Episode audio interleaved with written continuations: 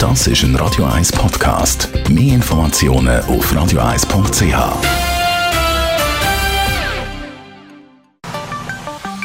Der Finanzratgeber auf Radio 1 wird Ihnen präsentiert von der UBS.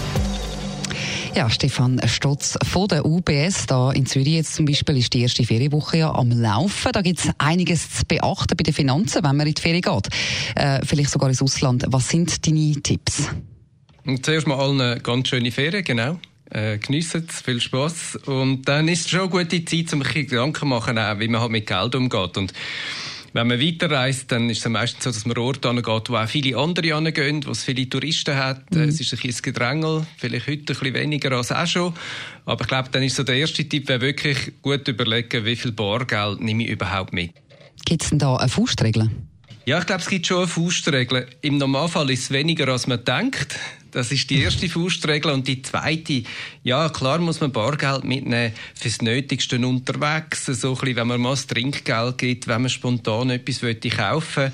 Aber ich glaube schon, man darf sagen, wenn man ins Land reist, oder, wo man gut an Bargeld ankommt, und das machen ja viele von uns, dann braucht es wirklich nicht so viel Bargeld zum Mitnehmen. Jetzt in der Eurozone ist es ja meistens simpel, um bei einer Bank Geld abheben, aber in anderen Ländern mit anderen Währungen könnte es schwieriger werden.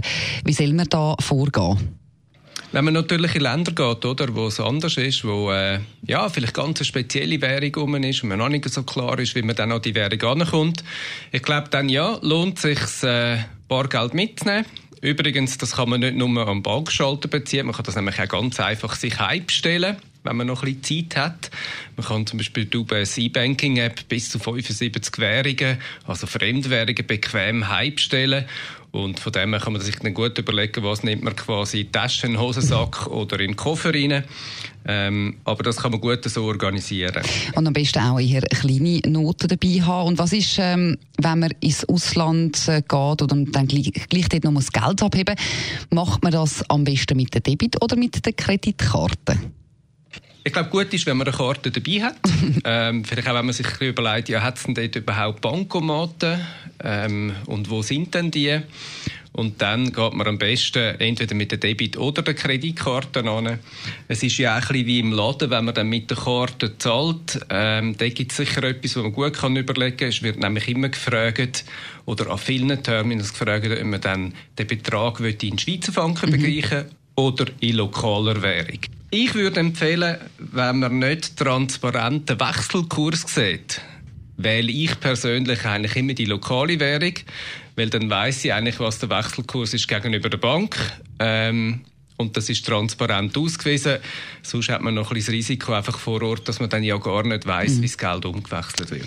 Jetzt eben Kreditkarte hat man ja wahrscheinlich auch dabei. Was sind die Vorteile von der im Ausland? Ich glaube, der Vorteil ist, in den meisten Ländern wirklich ist sehr akzeptiert als Zahlungsmittel. Was man sicher noch ein bisschen aufpassen muss. Wir in der Schweiz sind uns gewöhnt, dass auf jeder Kreditkarte ein Chip hat und einen sechsstelligen Code. Äh, für alle, die in den Norden aufreisen, Richtung Skandinavien, das ist zum Beispiel so eine Gegend, da können viele Terminals halt nur vierstellige Code lesen. Und dann lohnt es sich, dass man sich im Vorfeld informiert, dass man dort wirklich, ja, dann einfach wirklich apparatisch und kann zahlen. Also vorher schauen, was für Codes gibt es in diesem Land und dann reduzieren auf vier. Insbesondere, wenn man Skandinavien reist. Und der zweite Tipp ist natürlich schon, oder wenn man Mobile oder E-Banking-App dabei hat, ist zum Beispiel, wenn die Karte wegkommt, dann kann man sie ganz einfach sperren. Das kann einmal passieren. Man kann sie auch mal verlieren. Ähm, das ist sicher gut übers Handy. Wenn das auch weg ist, unbedingt sofort auf die Hotline von der Bank anrufen. Merci vielmals für die Infos, Stefan Stotz, und auch von meiner Seite natürlich eine schöne Ferien.